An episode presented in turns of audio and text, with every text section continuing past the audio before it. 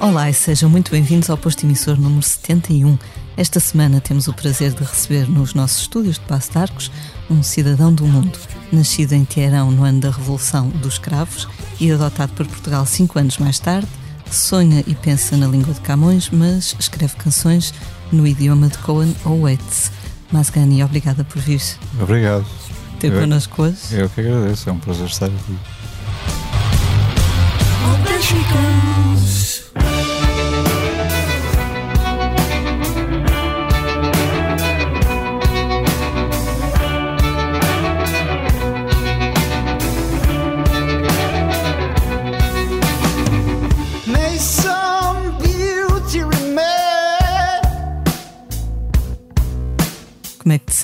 Lindamente. Agora que estou uh, a ouvir essas palavras gentis, agora estou, estou nos nuvens. Mas, Gani, outro dia encontrei-te no concerto dos teus amigos uh, Sean Riley and the Slow Riders uhum. e falamos um pouco sobre a alegria que é poder voltar, uh, não só a ver concertos, como a subir aos palcos. É, é mesmo uma alegria muito grande, não é? Este reencontro, este regresso. É, eu acho que isso todos nós entendemos, não é, não é uma coisa da profissão é a alegria de nós voltarmos à nossa vida e de ver as pessoas a fazerem o que querem fazer. Neste caso, uh, pá, é uma atividade de. é um concerto, é um encontro, não é? As pessoas. Uh, é muito bonito e é um lugar de, de, conspiração, é um lugar de conversas, é um lugar onde pusemos a nossa conversa em dia. Uh, e isso é, é, é salvífico, não é? Isso é pão para a boca. Precisamos muito desses do conluio, do... Portanto, e precisamos de, de interromper, de que, de que aquele fio, aquela, aquela coisa que nos. aquele fio que seguia durante um ano e meio, que seja interrompido com. para podermos voltar a fazer as coisas que temos que fazer. É, esses, eh, esses objetos de transição foram-nos retirados, então ficou difícil. Agora, para responder à tua pergunta, foi muito bom ver os Sunrise e os Soul Riders. Foi muito bom estar contigo. Pá, e é, é, muito bom ver a possibilidade que as coisas estão a reabrir e, e cá, e cá futuro. Um dos últimos concertos que eu vi antes da, da, da, pandemia chegar a Portugal foi precisamente o teu, no Capitólio. Eu até fui ver, foi 4 de março, no Exatamente. Capitólio, em Lisboa. Exatamente. Eu lembro-me bem dessa noite, estarmos lá todos, enfim, sem máscara, não é? Já uhum. sabendo que algo vinha aí, mas ainda sem grande noção. É um pouco estranho agora recordar esses tempos relativamente despreocupados, não é? É verdade. Achas que vão regressar? Tenho dúvida. Pá, eu, eu, eu, espero que sim. Quer dizer, eu, eu pessoalmente uh, acho que com, com esta história das vacinas as coisas vão, vão mudar muito. Mas lembra-me agora que tinha, por exemplo, um bilhete para o Nick Cave no, no, era no Altice, não era? Eu acho que agora não metia lá sem máscara, por exemplo. Não sei. É para não sei. Eu tenho, tenho esperança que as coisas mudem. Uh, também tivemos que ter um bocadinho de medo, não é? Foi-nos incutido algum medo, pelo menos ao início foi. Isso vai também. Vai demorar. Uh, não sei, pá, não sei. uh, não sei, pá, espero que sim, espero que, que as coisas voltem à normalidade. Mas se calhar há hábitos que não vamos perder. Uh, vamos ver, se calhar como os japoneses fazem. Ou, uh, pá, mas também vivemos do horizonte, não é? E acho que está a aparecer aí qualquer coisa com, com, o anúncio dessas medidas, etc. E pá, espero que as coisas. Pá, porque é cansativo, não é? Desgastante. O teu disco tinha acabado de sair quando, quando a pandemia chegou a Portugal. É, é frustrante, não é? Quer dizer, foi um dos discos que, que, tiveram as pernas cortadas, digamos assim. É verdade. Pela, pela paragem. É verdade. Uh, foi. Uh, eu acho que falar do trabalho que, que, que o disco dá a fazer é, é um bocadinho flor. Porque a ideia que eu acho que tem que passar para o ouvinte é uma canção de 3 minutos, demorou 3 minutos a fazer. Tem que ser, tem que ser, é, tem que, tem que ser ouvido como sorte. O ouvinte tem que ouvir dizer: este gajo teve muita sorte, fez isto em 3 minutos. Uh, mas já que aqui o, o tom é este. Eu vou, vou, confessar que um disco, como sabe, dá algum trabalho a fazer uh, e que, pá, e quando tem as pernas cortadas é chato. Mas, uh, pá, custou-me imenso, obviamente, isso, mas fiz as pazes com isso relativamente rápido quando olhei à minha volta e percebi o que é que estava a acontecer. É, é, é muito importante para mim.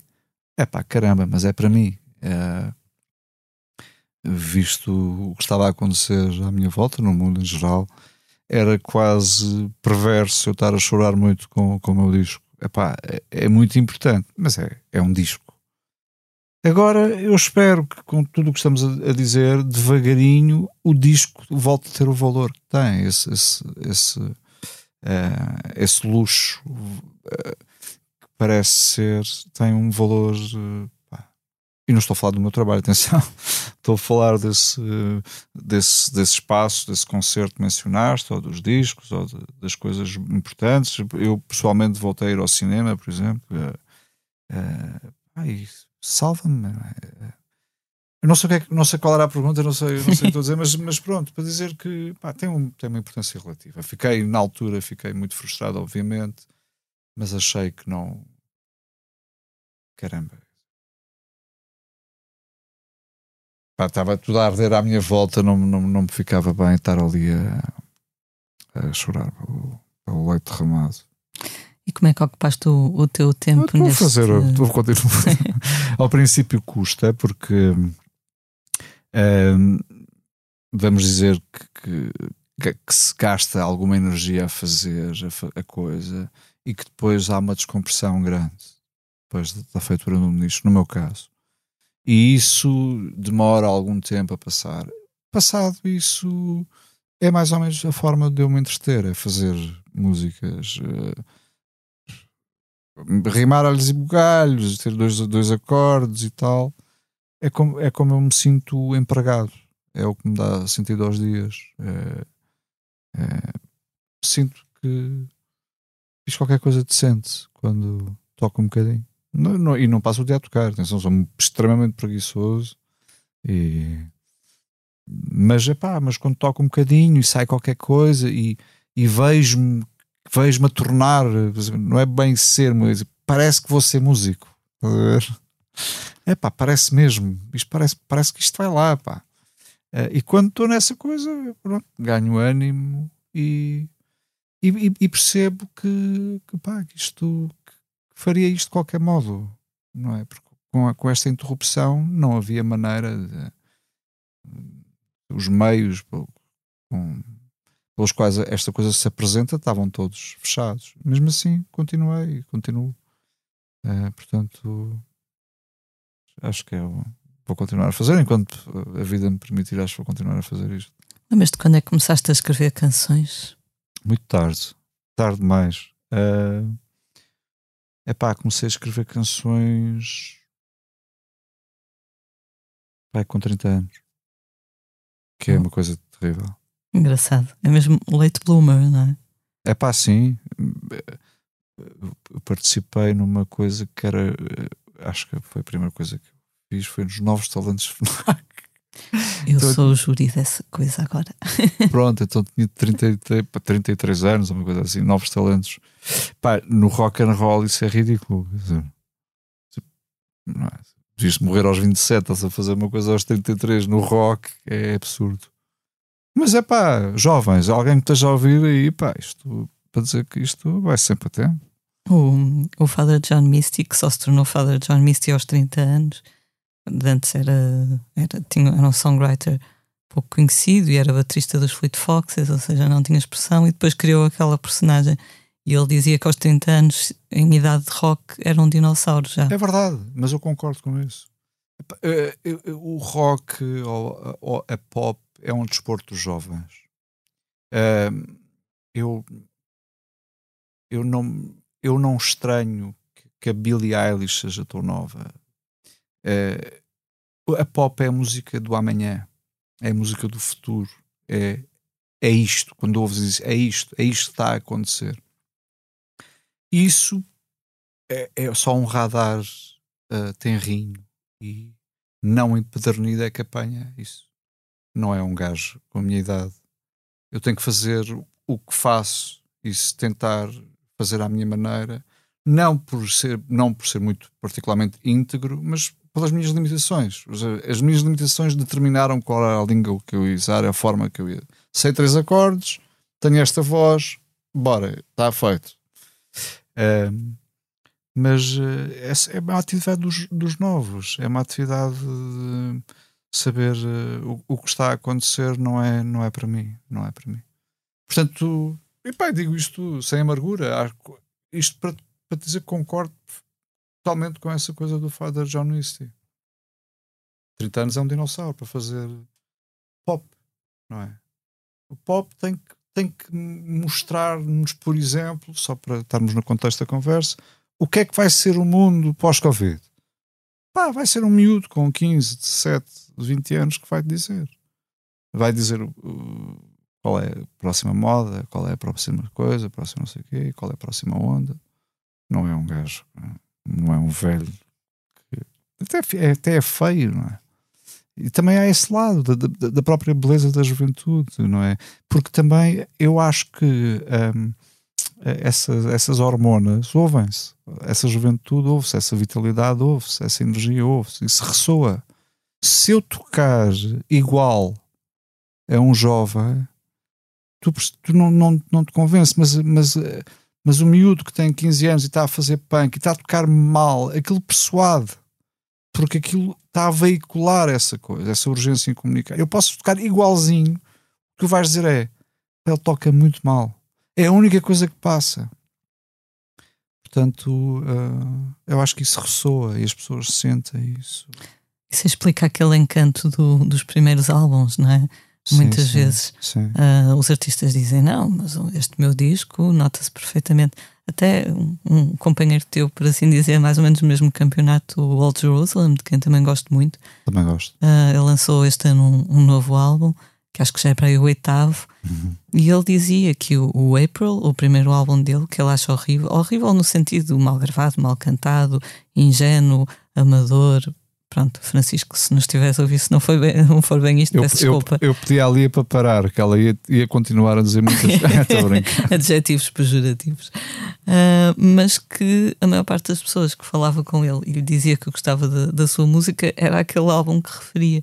Compreendo. E eu acho que hum, lá está, o primeiro álbum parece juntar uh, toda a expectativa da pessoa até aquele momento, não é? Costuma-se dizer que a pessoa tem a vida toda para fazer o primeiro álbum, uhum. depois só tem dois ou três anos para fazer o segundo. É verdade, é verdade, é isso, é essa, essa, essa possibilidade de falhar, não é? Pois eu, eu, não, eu não subscrevo essa coisa, porque é, se calhar por ser velho, mas, mas percebo perfeitamente. Eu acho que tem-se ao segundo disco, ao terceiro, tem-se. Uh, eu não vou dizer quem disse porque, porque é foleiro estar a citar um, um grande Chrome, mas ou, perguntaram a um pintor quanto tempo é que demora a pintar um quadro.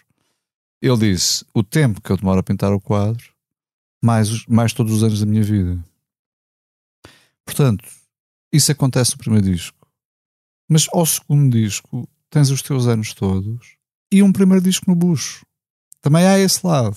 Se quiseres fazer isto lentamente, se quiseres fazer isto se quiseres abraçar isto, há essa possibilidade de, de pelo menos dialogares com os teus próprios. É o que estou a tentar fazer. Eu sei que estou fora, isto está bom, é para a Billie Eilish ou para, para um menino com, com 14 anos ou 18, uh, eh, mas entretenho com essa possibilidade de. Uh, sinto que aprendi muito com os meus erros. Sinto que vou corrigindo uns discos fazendo outros. Uh, tenho mais percepção do que é que quero e não quero, sei mais técnicas, não é? Sei que mentiras usar para te contar uma verdade, não é? Digo, agora isto vamos fazer assim, a dinâmica, a, a mistura, eu não sei, as coisas hum. chatas que tem que se fazer. E o próprio, não é? O trabalho de artífice. Uh, mas voltando ao que estavas a dizer, concordo, sim, é essa, esse lado ingênuo, esse lado. Porque também o primeiro disco também é uma coisa muito bonita, porque tu, é, quando não gravaste um disco, estás a ouvir um idiota qualquer a falar com a Lia e dizes: Pá, este gajo já gravou um disco, também quer. E tu queres pertencer, um, queres aparecer na Blitz, queres falar com a Lia, queres ser fotografado pela. E aquilo é todo o mundo que se está a abrir. O Tom Waits dizia: Estava sempre a vou gravar um disco, vou gravar um disco. Depois gravei um disco e pensei: Caramba, agora tenho que pintar o cabelo de azul porque eu agora já gravei o disco há toda esse, essa vontade que, que, a vida se expanda, não é? Com o disco e que. Porque é, é a maneira que tu arranjaste para comunicar, não é? Uh, aquilo vai resolver muita coisa. E, e, e, é um, e também é uma. É um, é, um, é um bilhete de identidade, não é? Quem és tu, pá? Loser. Tu dizes: Não, não, calma, eu sou o gajo que gravou aquele disco. Alto e dá de repente dá-te identidade. E de repente passas a ser o Mazgani ou o Manel hoje aqui. Que foi um bocadinho o que eu sinto que, que fiz, porque eu não acho que não vim para a música por provocação, vim mais pelo que não queria. Uh, não queria. Eu estudei direito, não queria ser jurista e pensava ah, o que é que uma pessoa pode fazer para tentar ser inteira, para ser um indivíduo, não é? Para, para ser uma pessoa e achei que isto era tirava-me pouco não, não, não tinha que me meter numa coisa pré, num molde pré-formatado encaixar-me lá dentro é, eu não sei o que é que tu pai quer dizer estás a falar bem estás qual, a falar bem. qual era a conversa a pergunta é engraçado porque uh, penso que a maior parte dos, dos músicos do, dos autores começam a escrever canções bem mais cedo aos 30 anos o que é que mudou aí na tua cabeça? Epá, que ímpeto foi esse? Eu acho que foi um bocado de desespero. Estou a falar sério, no sentido de estar mesmo num sarilho grande, de estar perdido. Não foi um chamamento. Foi, pá, vamos arranjar aqui um BI. Porque, pá, este gajo é não sei o quê, este gajo é cirurgião, este está a salvar vidas, este não sei o quê. Pá, não, quem és tu?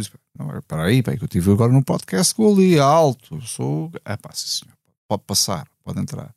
Era um bocado isso, era arranjar identidade e arranjar um gig e hum, acho que é, estou a tentar ser honesto, acho que era isso. Uh, não era por achar que era um gênio da música, continuo a achar que não, mas mas pá, fui. E o Oscar Wilde diz: quem quer uma máscara tem que usá-la. Ou seja, e depois isto vai, vai se tornando a tua cara, não é? Vais fazendo, uh, e depois entre, entre ti e aqueles que admiras há um fosso gigante, e sabes que tá, estão em atividades distintas. Os nomes que mencionaste pá, fazem outro trabalho. Eu faço uma coisa, eles fazem outra coisa. Mas há coisas que são apenas diferenças de grau. Não é? E tu vais fazendo, vais fazendo, dando os concertos, vais ensaiando, vais gravando discos, vais não sei o quê, e vais-te tornando nessa coisa. Por falar em, em grandes. Responder à tua pergunta não? Creio que sim. Foi um grande devaneio imenso. Os devaneios também são bem-vindos aqui.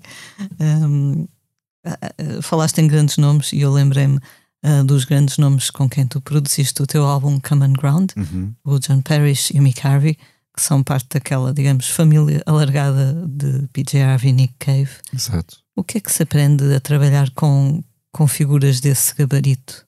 É pá, isso é uma boa pergunta, não sei por onde começar. Uh, uh, para já, uh, a generosidade tremenda com que eles receberam, receberam porque eu fui gravar a, a, Bristol o, o, o disco Portanto, uh, para responder à tua pergunta, que é uma pergunta grande, pá, as qualidades humanas foram, foi o que mais me impressionou, uh, acho eu, uh, muita coisa técnica que aprendi, mas trataram-me como um igual, que é uma coisa que me impressionou, estava com, estava estou com alto síndrome de impostor a chegar lá. No primeiro dia, a, dar bitites, a dizer ao Mick, pá, podes tocar mais assim, ou ao Mick Harvey, ou, ou dizer ao John, olha, esta parte eu gostava e estás, uh, estás tipo, caramba, isto é uma grande lata. E, e, sempre com a coisa do. A qualquer hora o porteiro vem dizer: olha, você não pode estar está aqui de ténis, isto é só casal, ou tem que sair, ou não sei E eles fizeram tudo para que eu pertencesse. E durante aqueles duas, três semanas estivemos juntos, pá, senti-me que, era, que éramos companheiros de profissão e eles fizeram isso. Que é uma coisa. E, e, e, tendo em conta o que, foi, o que dissemos antes, isso mudou a minha vida, essa impostura toda, essa, o ter ido para a coisa sem vocação, e de repente estão aquelas pessoas que também um, escolhem os passos que dão com critérios que eu acho admiráveis. Não foi certamente pelo dinheiro brutal que eu estava a pagar, que eles estavam a trabalhar comigo. Uh, portanto, houve também essa aposta da parte deles. Não é? Isso é uma coisa que mudou uma vida. Depois, a, a, parte técnica era o, o fazer muito com pouco. Isso também me impressionou muito. Era eu tinha uma ideia que era pá, agora vamos pôr aqui uma bomba atómica nesta parte, que eles diziam, bora pôr um ferrinho, e tu ouvias e dizias, caramba, fica com muito mais força que o ferrinho. Esse, esse, esse, essa mestria já de daquele traço muito refinado que, mostra uma paisagem com um traço, é? com um rabisco. Essa parte foi também importante. E isso depois também ajudou-me a confiar em fazer mais coisas também e, e produzir as, as, minhas coisas. E foi brutal. E, quando, e, depois, e depois eh, outra coisa foi eh, manterem sempre a porta aberta e estarem sempre em contacto e estarem que é feito, pá, não sei o quê. Isso é brutal. Eu vi, eu vi o Mick Harvey não sei, na altura do, talvez do Henry's Dream, uma coisa assim, no Coliseu, isso deve ser 90 e poucos. E 20 anos depois estou num estou numa cabine a dizer Hey man, não sei o quê, podes tocar assim, essa... Foi. Pá, e chegava ao final do dia, nos primeiros dias chegava ao final do dia derriado. E o dia era muito calmo. Eles têm aquele passo mais sénior, mais veterano, quem sabe o que é que está a fazer, e estão muito calmos no estúdio e foi, foi tudo muito sereno. Mas essa. essa... Era da, da, adrenalina? Era, era, era. Eu lembro-me na primeira ou segunda noite, o grande John Perry, na altura era o. Agora é o John, mas na altura era o grande John Perry. Como é que é mais ganho? Vamos ver um concerto aí de um songwriter logo à noite, não sei o quê. Não, meu, vou-me vou deitar, não. amanhã tenho trabalho. E depois a coisa fui relaxando e etc. Mas foi, pá, mudou uma vida. Salvar uma vida, pá. Quando entraste em contacto com eles, como é que te apresentaste? Sou. Com, epá, tenho que contar essa parte. Isso é uma grande aldrabice. Eu disse-lhes que tinha um disco. E depois, na altura, acho que foi do Let England, foi do Let England Shake, do disco da PJ Harvey. Ela estava a, a, tocar, o, ela veio, fez duas datas na aula magna. Uh, o John disse: pá, eu gostava, eu gosto de conhecer os artistas com quem vou trabalhar. Uh, nós vamos estar em Lisboa, uh, pá, era bom, vamos almoçar, etc. Um, e então eu fui com o meu manager da altura, ter com o Johnny e com o Mick, e o meu manager pergunta, diz-me assim, que é uma coisa hilariante, diz-me assim: um, Olha, ligaram-me e, e, a PJ Harvey perguntou se pode vir almoçar connosco. eu pensei ser um idiota. Estás-me a perguntar se a PJ Harvey pode vir almoçar connosco. Anyway, então fui almoçar com eles, uh, com a PJ Harvey à minha frente. Eu fingi que estava muito cool, mas por dentro estava a fazer aqueles mortais encarpados que agora nos Jogos Olímpicos, os saltos para a água. E, pá, mas muito cool, a falar, yeah, baby, não sei o quê, não sei o quê. Fingi que estava muito bem, mas por dentro, pá, está aqui PJ Harvey, está aqui PJ Harvey. Uh, pá, e disse que tinha um disco e não tinha, tinha quatro músicas. Disse, pá, tenho um disco incrível, fiz um disco incrível. E bora lá. E eu acho que, pronto, a cena era ver se eu comia com as mãos ou não sei o quê. Pronto, para ver se havia química ou uh, se gostavam da minha pinta. E fui ver o concerto. Depois do concerto, o gajo disse-me: yeah, bora aí. Bora aí. Pá, que foi foi, pá, foi incrível, foi incrível. E o concerto também foi muito bonito, essa, essa turnê da, da PJ Harvey. Foi, foi. Sim, eu vi no, no Primavera Sound no Porto, foi muito bonito. Sim, sim, sim. Uh, era, era uma. Esse álbum. O Letting Shake é incrível. E eles tinham essa coisa que eu estava a descrever há pouco, de fazer muito com muito pouco. Era. Pá, aquilo é uma tensão brutal, aquilo estava sob parece aqueles pratos, sabes, chineses ou não sei o quê, está sempre ali na iminência, mas é belíssimo. Uhum. Epá, é, a conversa é tão boa que eu esqueço-me da pergunta sempre. Isso é ótimo, é bom sinal no fundo. tu começaste a descobrir a música do, dos teus mestres, digamos assim, quando na tua juventude em Setúbal.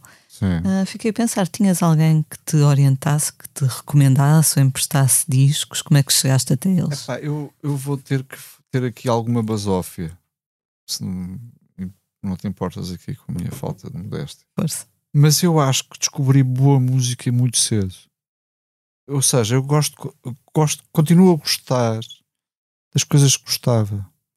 Mas por o que dissemos antes, agora desculpa este devaneio grande, pelas coisas da juventude, etc., as coisas já não me movem da mesma maneira, não é? As coisas têm que ser descobertas com uma certa idade. Uh, eu, em 1988, 89, tinha 14, 15 anos. Isso era, era, era o pico das minhas hormonas e não sei o quê. E nesse ano, nesse ano saíram os discos do Nick Cave e adorava o disco dos Pogues, era não sei o quê, e saiu continuo a gostar desses discos são maravilhosos. E acho que escolhi bem, isso é que era a parte da basófia, era escolhi cedo e escolhi bem. Uh, mas queria mencionar o meu pai, que não era um tipo da pop, mas era um tipo que mostrou coisas muito uh, exigentes. Era tipo, uma disciplina exigente, ou música clássica do Irão. Para ele, música era Carlos Paredes, Amália, tipo coisas muito. Uh, Estou-te a dizer isto porque eu acho que isso terminou também uh, este, este, esta entrada tardia na música que pá, não era o Carlos Paredes. é, portanto, não, era, não é para ti. Este não é para ti. Isto é uma coisa que se começa com 5 anos, não é aos 30.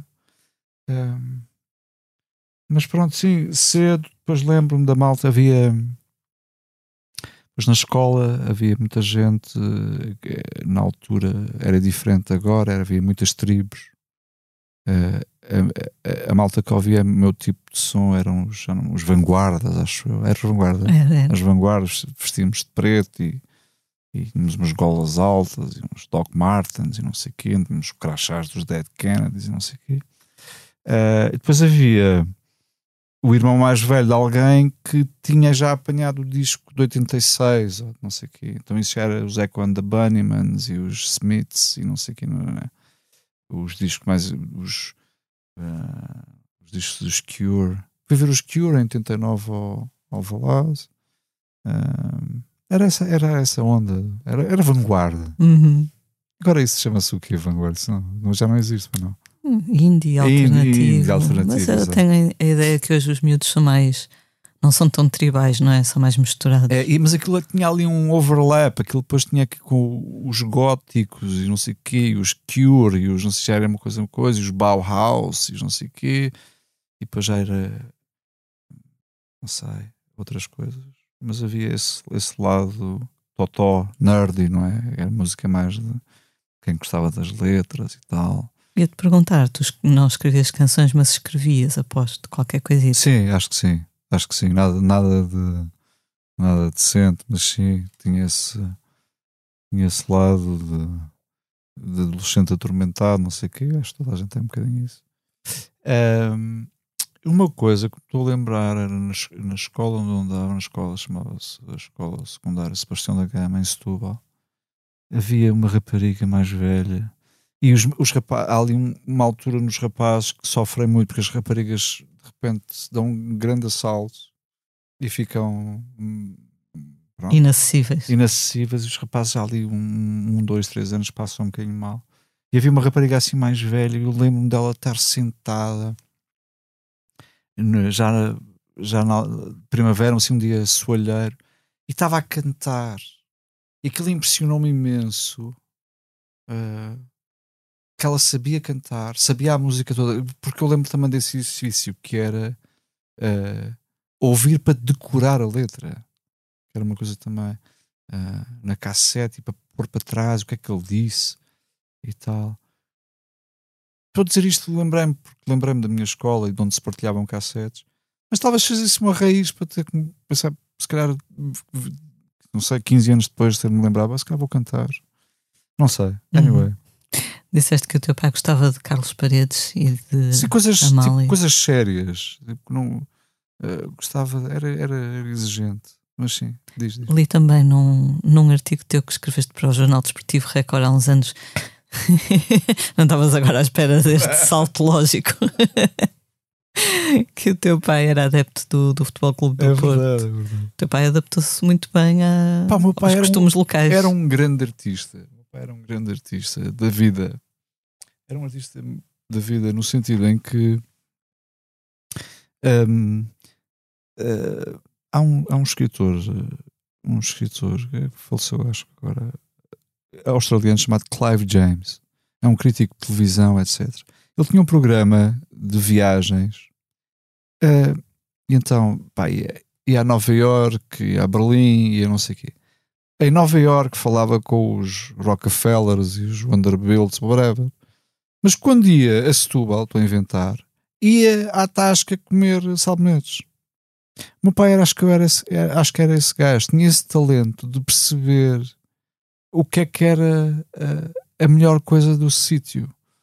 E, e eu acho que gostava muito da vida e gostava muito das pessoas. Tinha uma, uma personalidade muito forte e muito celebratória. Tinha uma pessoa uh, com grande vitalidade, com, tinha grande amor por tudo o que é pelo lado erótico de vida, pela poesia, pela comida, pelo vinho, pelas mulheres, whatever, não é? Tudo o que é life affirming, tudo o que é eros, não é? Então uh, tinha, era uma pessoa também muito magnética, muito carismática, etc. Eh, então ia duas, três ocasiões a um sítio e ficava ali logo a mandar ali na, na, na situação. Então, pai tinha, tinha amor pelas coisas, uh, gostava de onde vivia e sabia hum, as regras, percebia as regras. Uh, pá, aqui anda-se assim, aqui fala-se assado, aqui adaptava-se bem, era um gajo esperto. És filho único. Sim. Nota-se. Sim, um bocadinho. Porquê? O que é que. O que, é que, o que, é que não que é que, sei. É, é intuição. O que, é, o que é que me denuncia? Não, não, não é nem é positivo, nem. Eh, já não falaste em irmãos, não é? E, e não sei. Foi ter dito que era este microfone para mim ao início do podcast, antes de começarmos a deve gravar. Ter sido, deve Estes ter fones sido são isso. para mim. Não partilho os meus fones. Deve ter sido isso. Tens memórias de antes de, de vir para Portugal? Tenho, tenho, tenho. Tinha já 5 anos. Uh, já sargento aos 5 anos. Sim, eu era muito próximo da mãe da minha mãe. E que era uma senhora extraordinária, que tinha uma paciência e uma sabedoria. Uh, e a, a, separação dela foi, foi, foi dura para mim. E então uh, isso foi se calhar a parte mais pesada desta, desta deslocação. Uh, mas sim, tá, ela continua viva. Não, não, viva para mim. Ah, ok, é, peço desculpa, mas coisa, podia ser. É a questão das, das memórias. Essas memórias estão muito vivas ainda. Uh, sim, e, e lembro-me das, das pessoas, acima de tudo, da família. Sim. Tenho Alguns cheiros, algumas cores, provavelmente. Sim, não? sim, sim, sim. Tenho, tenho memórias muito antigas da infância. Lembro-me de coisas muito antigas. Aqui em 2017, creio eu, entrevistei-te no Jardim da Estrela, quando podíamos andar na rua, e tu dizias: uh, Portugal foi um bom país para crescer e continua a ser muito calmo e hospitaleiro. Quatro anos depois, uh, mantens? É tudo igual, está tudo igual está tudo igual. Há mais, há mais ruído, não é? Uma coisas. Há um... Também falavas de ruído nessa entrevista. Continua. é, sim, é mais ruído no sentido em que há, há, há um tom que é muito amplificado, não é? Mas isso não é tudo, não é? Estou a falar, obviamente, deste discurso que contamina eh, quer as redes sociais, eh, e isso depois contamina talvez até a, a imprensa escrita, os programas de televisão, porque há um tom, não é? O Hulk agora é, é outro. Isso uh, parece que as coisas mudaram e de repente agora estamos. Mas eu acho que não. Eu acho que não. Acho, eu acho que o país continua a ser muito, muito hospitaleiro. as pessoas são muito aceitadoras. Acho que uh, os portugueses é um, são, são um povo muito aceitador. Que isso é uma coisa tremenda. Acho que é uma coisa maravilhosa. Uh, tenho esperança. Estou a falar esperança no sentido mais macro, se quiseres. Uhum. Uh, tenho esperança, quer dizer, uh, as coisas estão um bocadinho difíceis, mas também, uh, também há aqui uma coisa que me está a ocorrer agora que é até antes da pandemia havia um, um, discurso, ou estava a surgir um discurso de dicotomia de nós e outros, e de eu, os bons e os maus, que é uma coisa idiota, não é? Preto e branco, etc. Eu acho que, não tenho a certeza do que estou a dizer, mas parece que isso, esse discurso não dá para ter quando é, está a acontecer o que está a acontecer está a acontecer no mundo inteiro.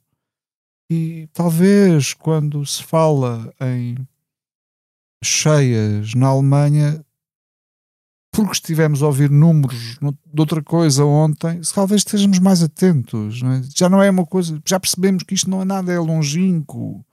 Uh, não, caramba, isto vai chegar aqui amanhã. Pronto, já se percebeu isso.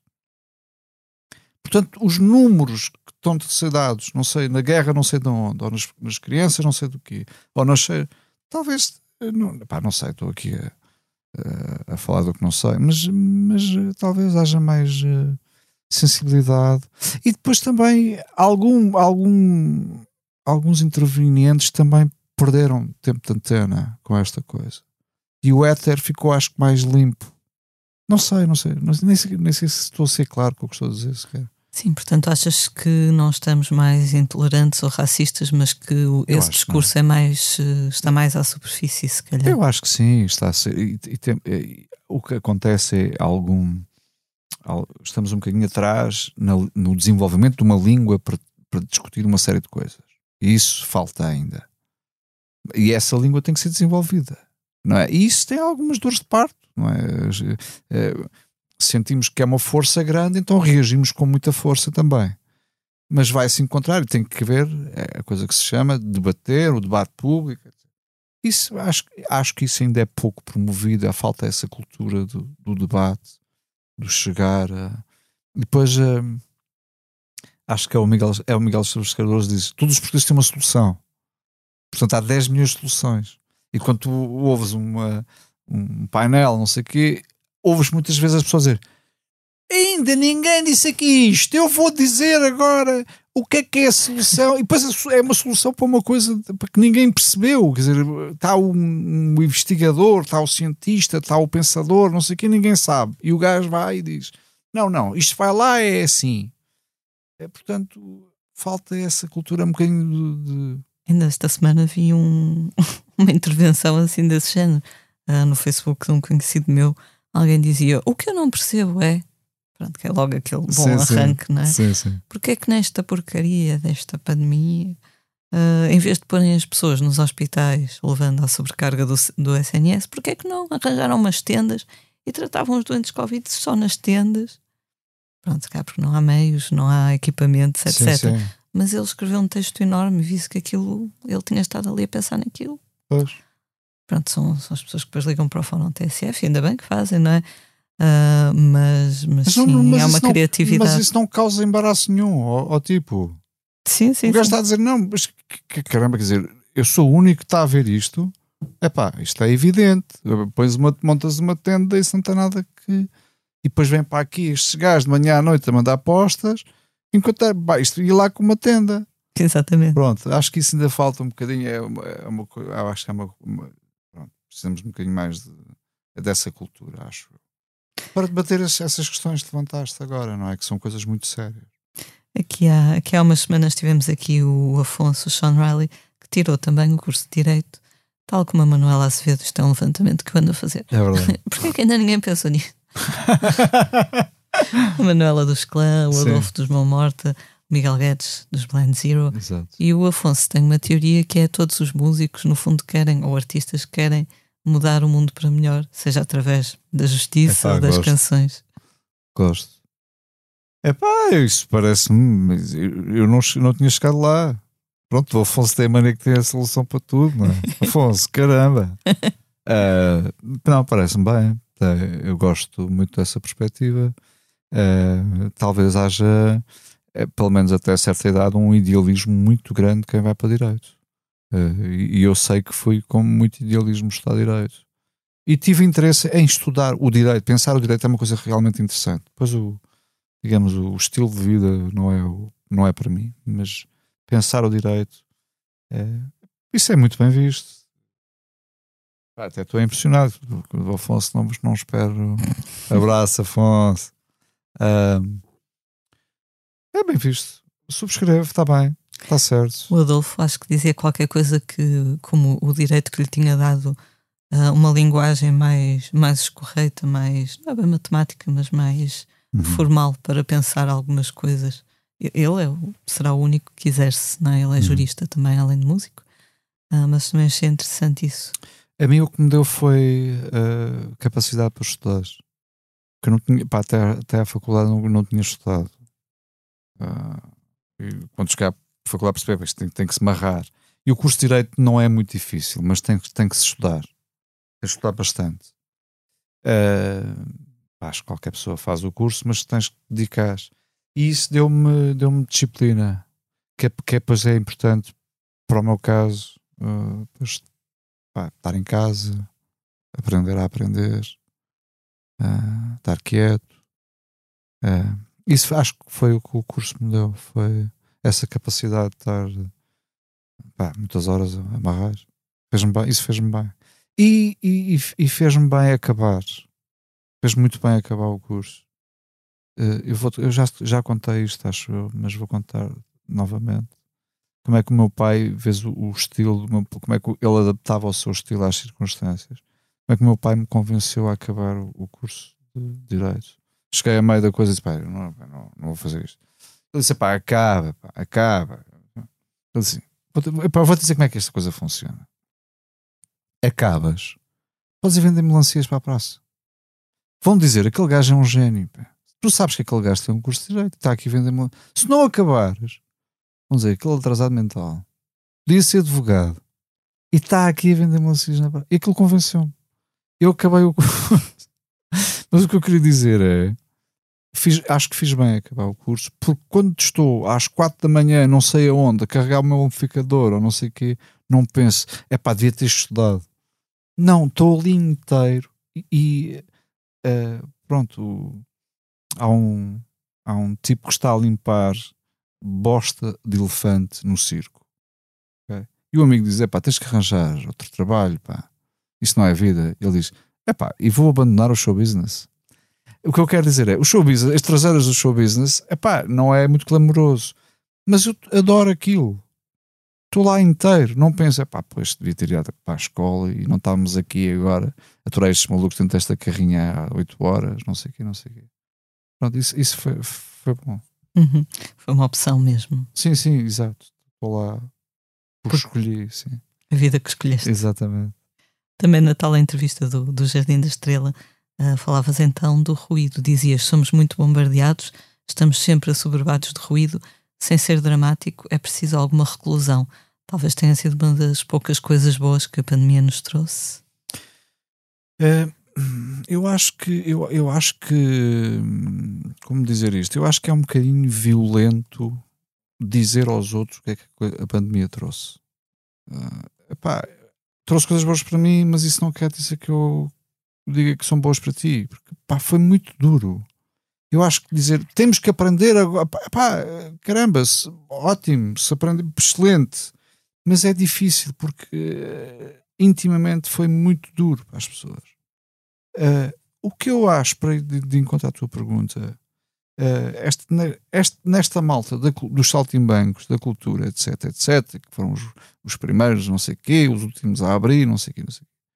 Portanto, foi um setor que sofreu muito. Uh, em termos de equilíbrio ou de sanidade, das pessoas que eu converso parecem as pessoas mais.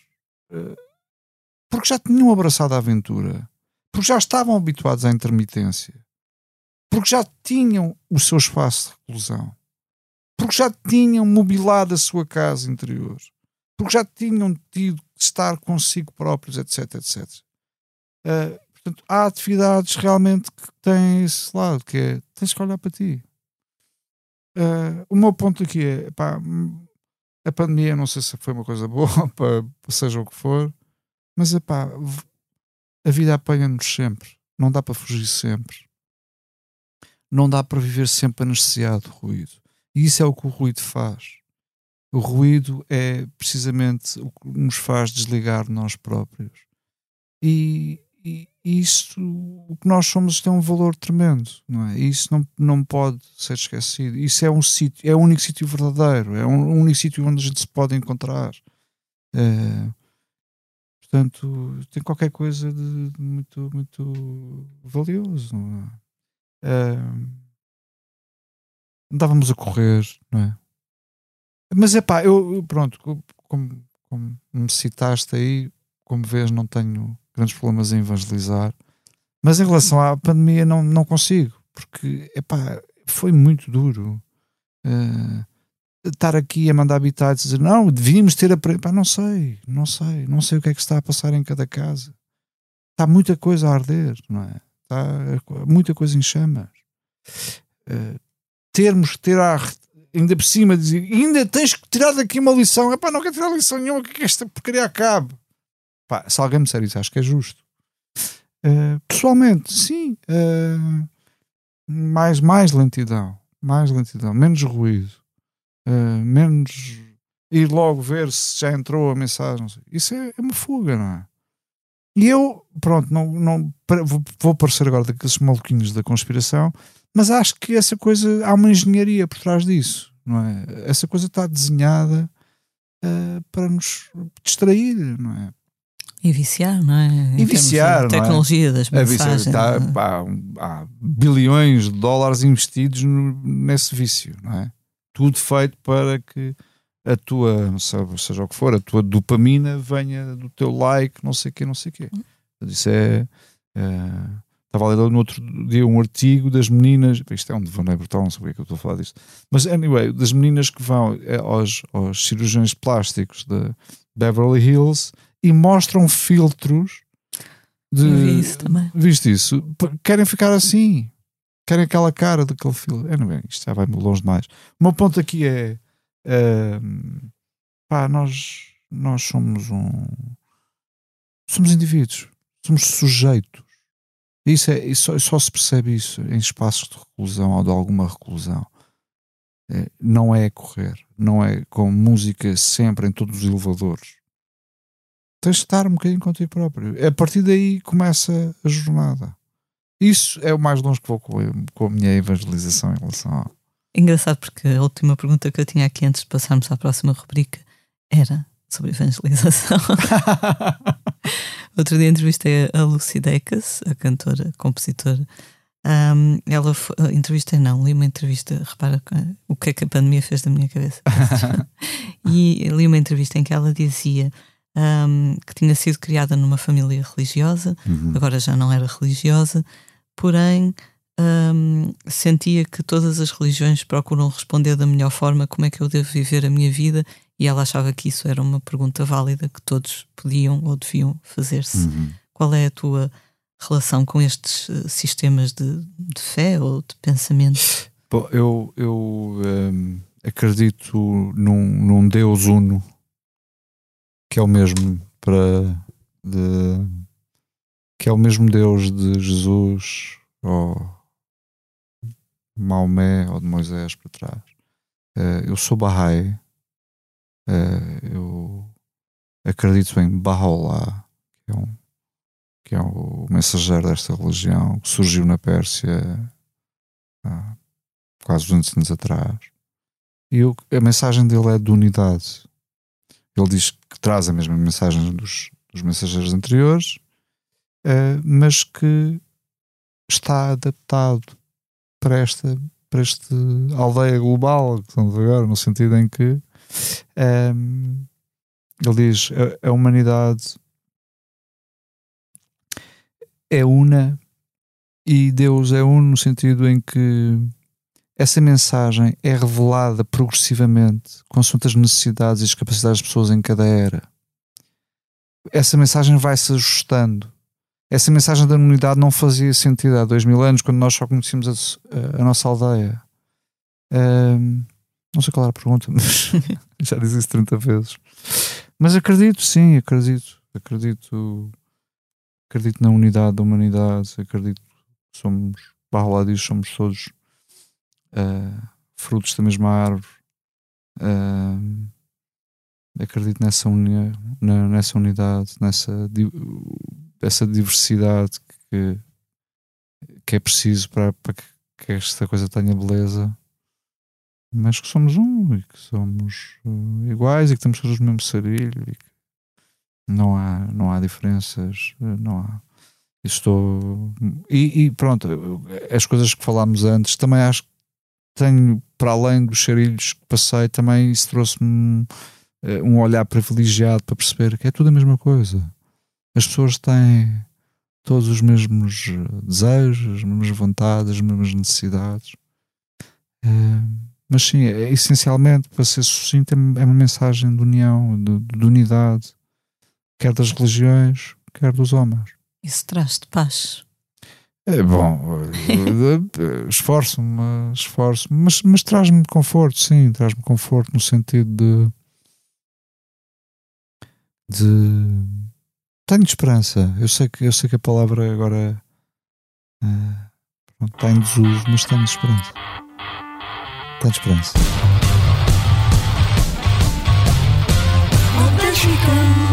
Foi como entrar, foi como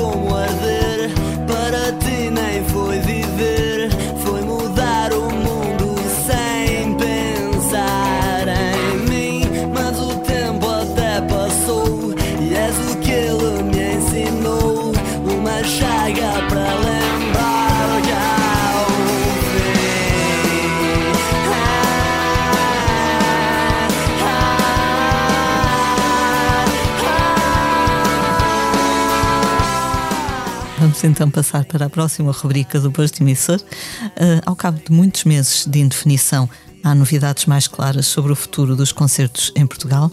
Segundo comunicado ontem pelo Governo, a lotação de 100% nas salas de espetáculos pedida pelos trabalhadores do setor só deverá ser reposta depois do verão, já a partir do próximo domingo. Parece impossível, mas é 1 de agosto já. Ah, as salas poderão ter dois terços da lotação, a partir de setembro 30, 75%, a partir de outubro deverão então voltar as salas cheias. Isto se o programa de vacinação continuar a correr como previsto e em outubro tivermos 85% da população vacinada. O que deixa de existir já a partir de agosto é o recolher obrigatório, ou seja, como dizia uma saudosa personagem do Herman, vamos poder ficar nos concertos quase até à meia-noite. Lembras-te? Era um radialista que, que, falava assim de forma antiga, mas não é quase até à meia-noite, é até às duas da manhã, na verdade. Por outro lado, uh, será preciso apresentar um certificado digital ou um teste negativo para entrar em eventos com mais de 500 pessoas em sala fechada ou mais de mil em espaços abertos. Para outubro está também prometida a reabertura de discotecas. No dia em que foram conhecidas estas medidas, o North Music Festival, que acontece no Porto no final de setembro, anunciou um concerto dos Ornatos Violeta, que voltam a juntar-se para tocarem no dia 30. No mesmo dia atuam também os regressados Zen, outra banda do Porto do meu tempo, né? dos anos 90.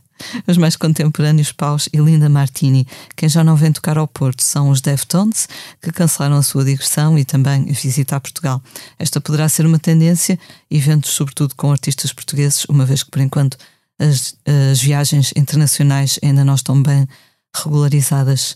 Mas Gani é a libertação possível, uh, portanto, esta libertação progressiva do, dos concertos. É bom, não é? É bom, vamos, vamos uh, a voltar, vamos voltar devagarinho, vamos voltar, vamos voltar. Uh, epá, é, tem, que ser, tem, tem, tem, que ser progressivo, não é? Uh, não sei como é que isso funciona, mas uh, como é que, como é que diz em Inglaterra? Dia da liberdade, não sei o quê. Sim, dia é, da libertação. Dia da libertação. Ah, acho isso, não sei. Pá, não percebo nada disso, não, mas, mas é um bocadinho arriscado, não? Não sei. Tu atuaste uh, já neste contexto, não é? Recentemente. Sim, é, epá, é possível. Correu tudo bem. Uh, nós estamos bem, as pessoas saíram bem. Uh, vou continuar a atuar em breve, se Deus quiser, se tudo correr bem, que isto também tem sido um bocado errático. Mas é pá, é seguro, venha. não sei, pá, não. É conversa de café, não, não, não percebo nada disto, não, mas, uh, mas sim, tem que ser. Tem, pá, isto são coisas muito importantes, não é? São, nós precisamos disto. Não é? Encontramos, quer dizer, coisa. Estavas a dizer, no concerto de Sean Riley é, o encontro, por exemplo, esse acaso, não é? Esses acasos, não, é? essa, é tudo igual, todos os dias igual, é bem, cansa, não é? Por muita tecnologia que haja, não é a mesma coisa, não é? Estamos não, ali a ver um live stream, tipo, é, por não, like. live stream, pá, não dá. Live stream não dá, não dá. Pá, para certos estilos não dá mesmo. O rock, por exemplo, não pode ser live stream. Não pode ser. É, é, é Há um gajo aí qualquer aí do rock, assim, daqueles gajos que tocam em estádios, não sei se é o Bonovox ou não sei o que, tem uma coisa que é os 10 mandamentos do Bonovox, uma coisa assim do género. E ele diz: uh, Thou shall fear television. Pronto, não havia, quando ele escreveu a Bíblia dele, não havia ainda streaming, se calhar. E ele, ele, ele, a teoria dele é: pá, tu no estádio, não, não, não sei se é o Bonovox, mas não interessa. Tu no, no, no concerto, o público é teu Tu no streaming és do gajo. Estás nas mãos de um idiota que pode baixar o volume e estás lá feito idiota de, de, a abanar a cabeça e não está a acontecer nada. E, e pronto, isto estou a dizer isto com alguma ligeireza, mas a verdade é que para uma pessoa se arrepiar, para uma pessoa se emocionar, etc., tem que ser com um corpo. Não pode ser através de um filtro. A conversa é diferente com, com um corpo. Uh, o, o Lorca tem um, uma palestra famosa sobre o, o duende. O duende é o, quando, quando te arrepias e quando, quando o duende aparece é quando ele, ele, as, as, as, as, atividades, as artes que ele descreve como capazes de gerar o duende são sempre com um corpo. Uh, mesmo quando fala da poesia, ele diz: não, tem que ser lida com o corpo, a música, etc. O, Benjamin, um músico português, outro dia dizia o que lhe tinha gostado mais nessa história do live stream era fazer isso de casa, porque estava ali tlen, tlen, tlen, tlen, a tocar para a câmara e depois tchau aí e tal. E desligava e depois ia à cozinha e pensava, o que estou fazendo na cozinha? e vir aqui ao frigorífico. É, é, é. Eu não fiz nenhum. Não fiz nenhum, não, pá, não, não vai dar. Pá, para a minha cena não dá. Músico sem teletrabalho, não. não dá, pá, não dá, não passa, não passa não passa, a coisa não passa, não, não dá, tem, tem que tem que haver um, tem que haver um embate, tem que haver, tens de falar com a pressão sonora, tens que, tens que pá, não pode ser através de um filtro. Acho eu.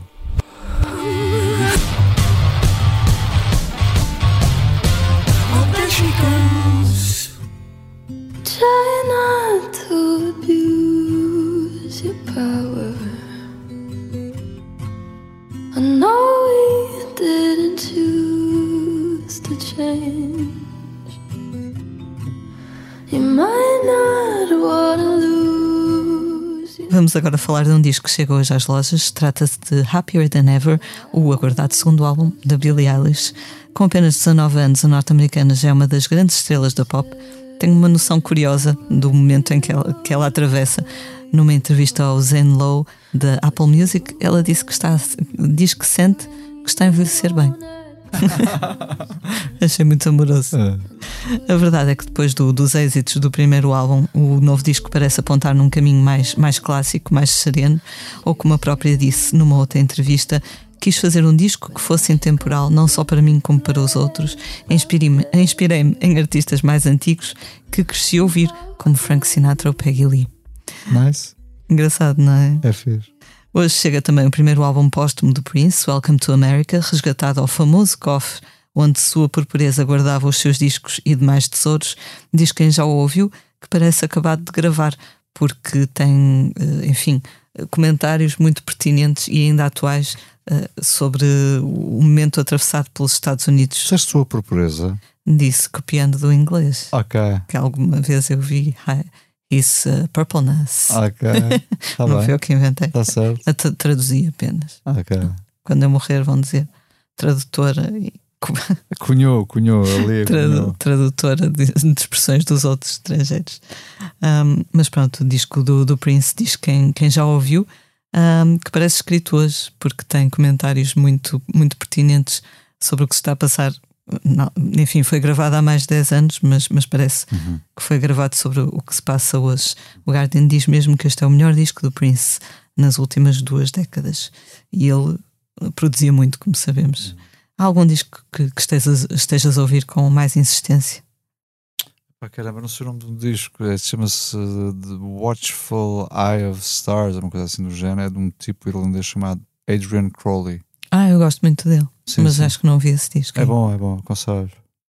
É bom. O que é que eu estou a ouvir? Estou a ouvir, tentar ouvir isso. Uh...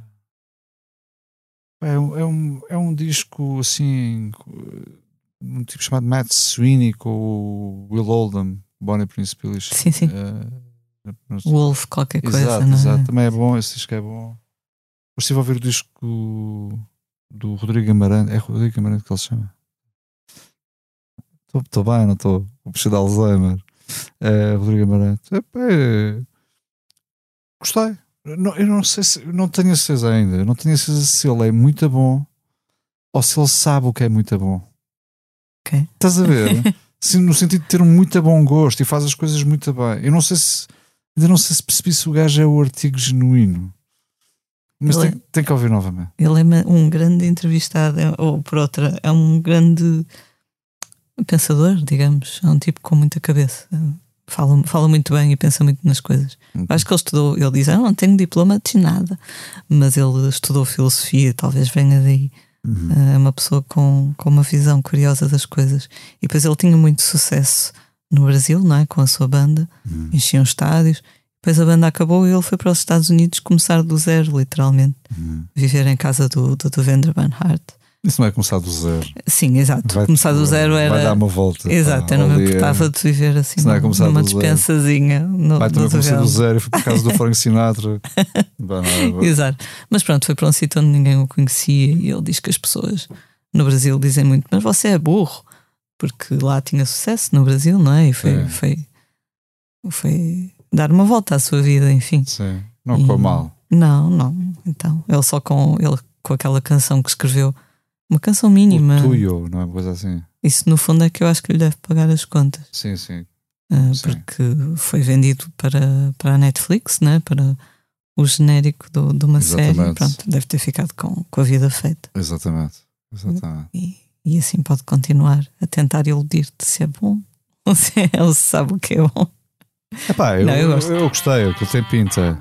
Tem, o gajo tem pinta.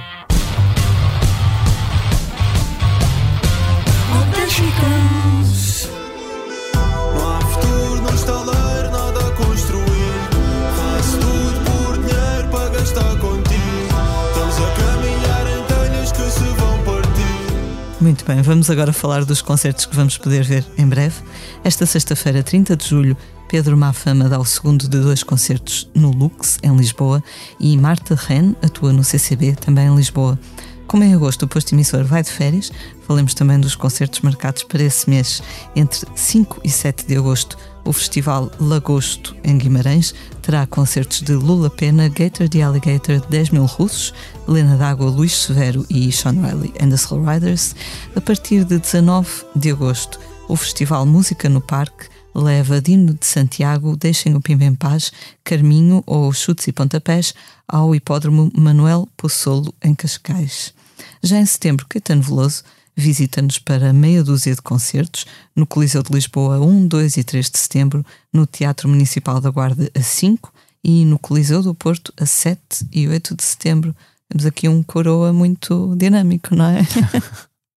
Ainda cheio de vontade de tocar. É verdade. Vai tocar quantos concertos? Eu acho que atualmente estão marcados seis, não tenho bem certeza se já não foi marcada uma nova data para o Coliseu de Lisboa, portanto seis ou sete. Fantástico, fantástico.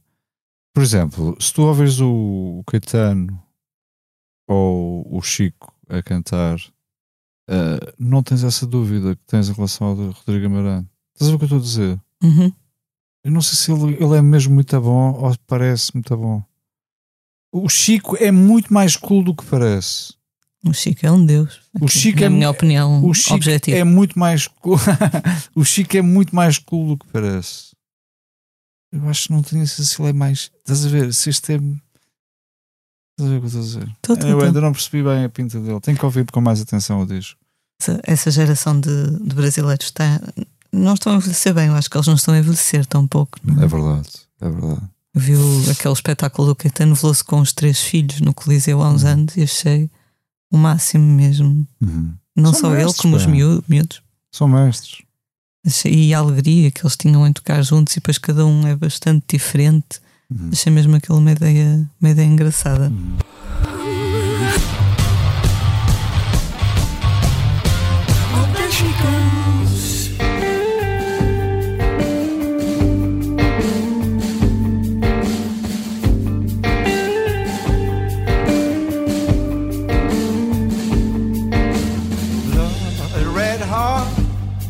Smoker. Words of the Chegamos assim ao final de mais um posto emissor. Fica o nosso grande agradecimento ao Masgani um por ter vindo. aqui. imenso. Muito obrigado. Não me lembrei de nenhuma pergunta que fizeste que é bom sinal. Foi uma conversa. Porque foi em dolor. Assim, bom. Eu sou a Lia Pereira. Os temas de abertura e conclusão são da autoria de Legendary Tigerman. A edição multimédia esteve a cargo de João Luís Amorim. Como é hábito, finalizamos com uma curta leitura do nosso convidado. O que nos trouxeste? José Tolentino Mendonça, obra reunida. Escolhi este poema porque fala da Patti Smith. Fico pronto, não é, não é demasiado.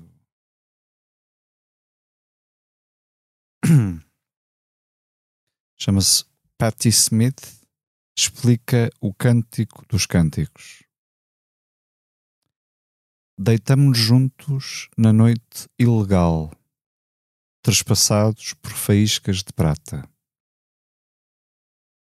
Talvez fôssemos, sem saber, nessa hora, a senha aguardada por mundos futuros.